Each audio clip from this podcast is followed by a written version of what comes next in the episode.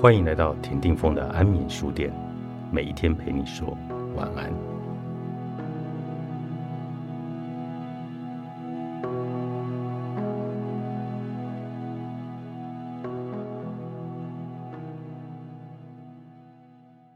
我们要如何面对重要的人离去？我曾经以为岁月不曾在母亲身上多做停留，准确来说。应该是希望岁月不会在母亲的身上留下痕迹，但母亲一路辛苦走来，无情的岁月仍然在她的身上刻下了无数饱经风霜的印记。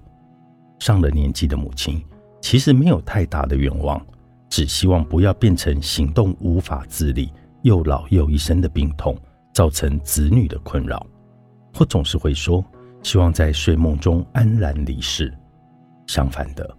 身为子女，不论母亲生了多么严重的疾病，也都希望母亲能够长久的留在身边。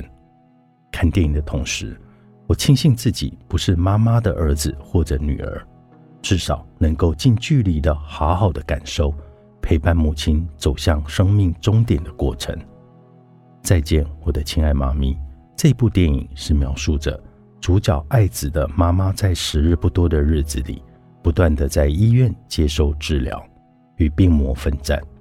在手术前一天，问了女儿，照顾自己是否会感到辛苦，请求女儿放弃对自己的治疗，让她能够决定自己的死亡。但是爱子无法答应妈妈的要求，他不想拿辛苦来当成借口放弃妈妈。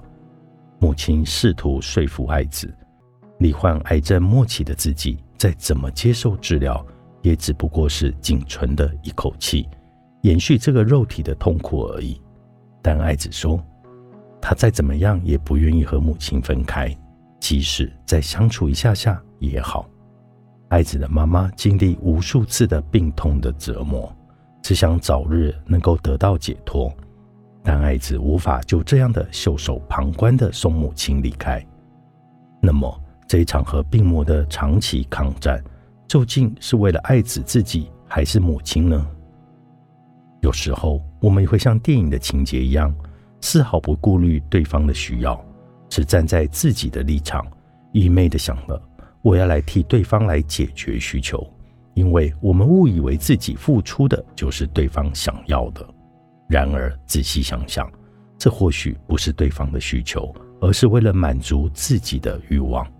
或许在面对死亡的母女之间，也经常是如此的。也许女儿不想日后再回想起时，觉得自己是一个违背伦理孝道的人。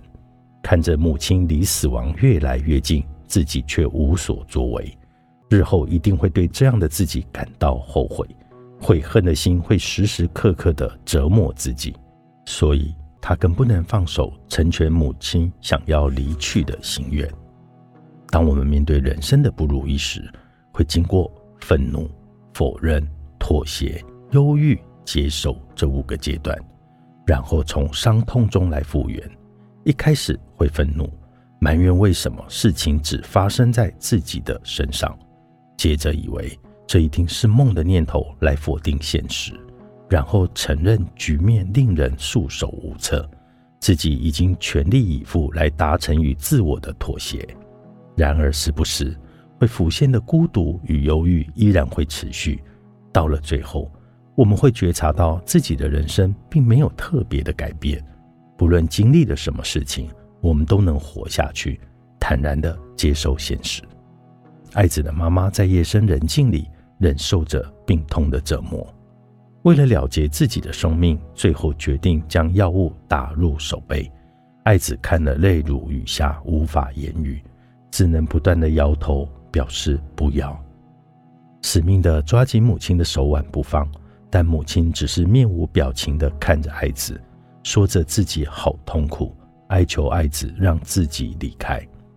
最后，爱子松开了紧握母亲的手。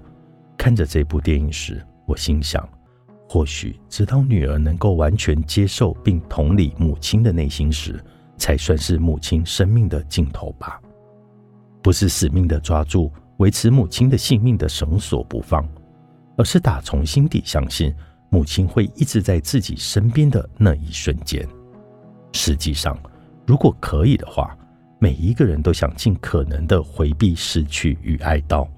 但是，不论我们怎么奋力挣扎，也改变不了，只要是人都会死。所以，人生在世，或许我们应该将死亡来看作人生的一部分，随时准备迎接失去和伴随而来的追悼。其实，对于女儿母亲来说，在面临生死交关的当下，那些埋怨、愤懑和厌恶就变得一点也不重要了。因为哀悼的核心就是脱离过去，让人从失去和痛苦当中来解脱。然而，没有充分建立互动的爱意，将会阻碍我们摆脱过去。把自己人生的不顺遂怪罪给母亲的人，大多属于这一类。总而言之，只有活在当下，我们才能做好准备，面对未来的失去与哀悼。这也是为什么我们应该把握当下的每一瞬间。生命的精髓不在于过去和未来，而在于每一个当下。我和妈妈梳理中，作者孙庭燕，彩石文化出版。